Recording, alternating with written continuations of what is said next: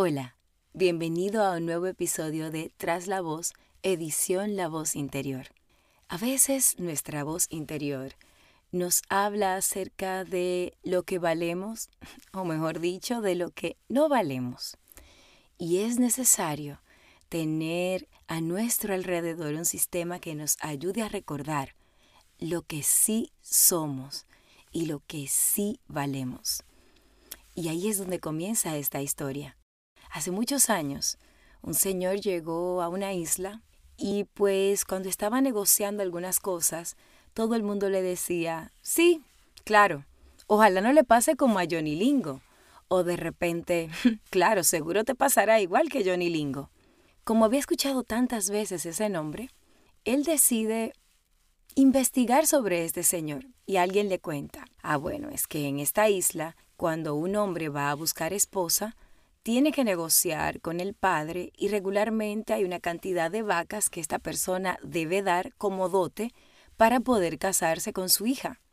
Resulta que Johnny fue a negociar con este señor y eligió de las varias hermanas la más fea de todas.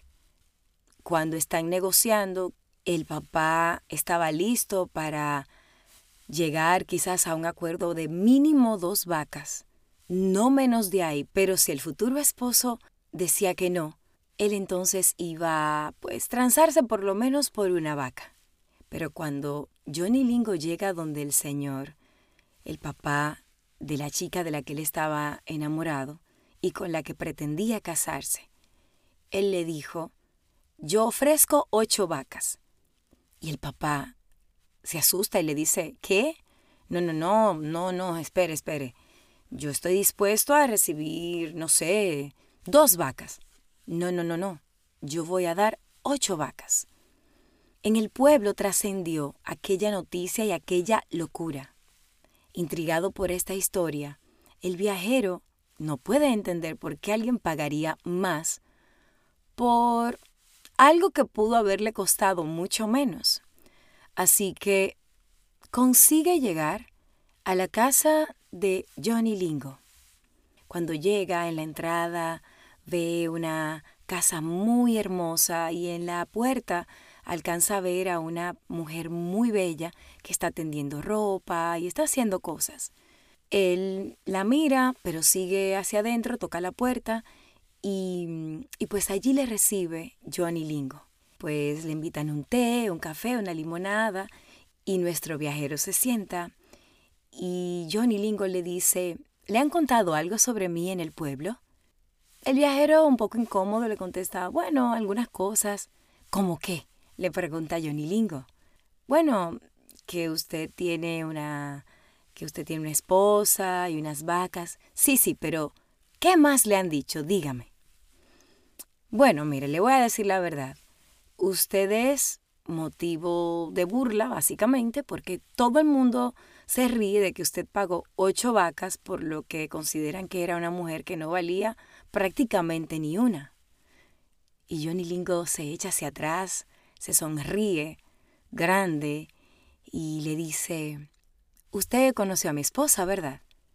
No, no, no he tenido el gusto. De hecho, solo vi una muy bella mujer que estaba en la puerta y con un pelo así negro que le caía hasta la espalda y le ondeaba, unos ojos almendrados de un color muy bello, además de una excelente figura, pero ni rastros de a quien me describieron como su esposa, que según dicen, pues era una persona muy insegura, no sonreía, cabizbaja, no sé, la cara siempre adusta, y no necesariamente hicieron ninguna referencia acerca de su cuerpo, pero todo parecía indicar que tampoco tenía la mejor figura.